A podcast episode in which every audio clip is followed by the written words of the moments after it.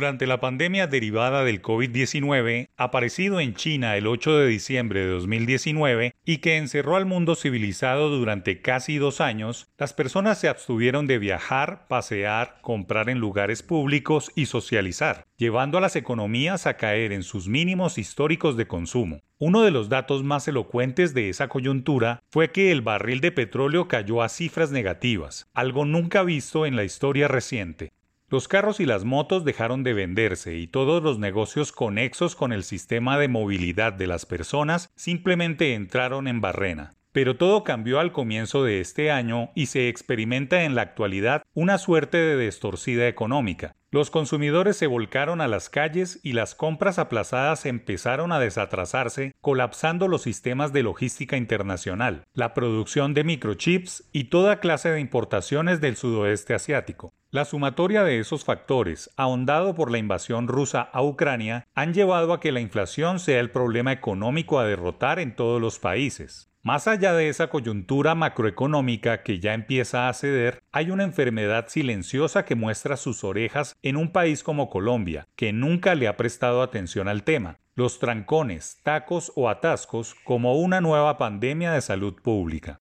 Seguramente este año no se venderán 300.000 carros nuevos y quizá las ventas de motos tampoco lleguen a un millón de unidades, pero la dinámica que muestra el sector muestra que el aplazamiento de las compras de vehículos para movilizarse ya terminó y que los consumidores están desaforados adquiriendo o planeando hacerse a un automotor nuevo o uno de segunda mano en mejores condiciones. Esa renovada fiebre por montarse a un carro, moto o bicicleta para viajar, pasear, trabajar o simplemente experimentar la sensación de vida al aire libre se percibe y se explica por la larga pandemia que frustró algo que otrora era habitual. Y a esto se suma que los gobiernos locales, regionales y nacionales nunca se desatrasaron en nuevas calles, carreteras y autopistas, lo que ha generado que el efecto trancón esté dañando o echando a perder la nueva normalidad. Muchos carros, pocas vías, anarquía de moteros y ciclistas son los elementos constitutivos de un cóctel que camina a convertirse en venenoso, pues son la causa del estrés en la movilidad que se padece en casi todas las 40 ciudades o municipios con más de 100.000 habitantes que tiene Colombia,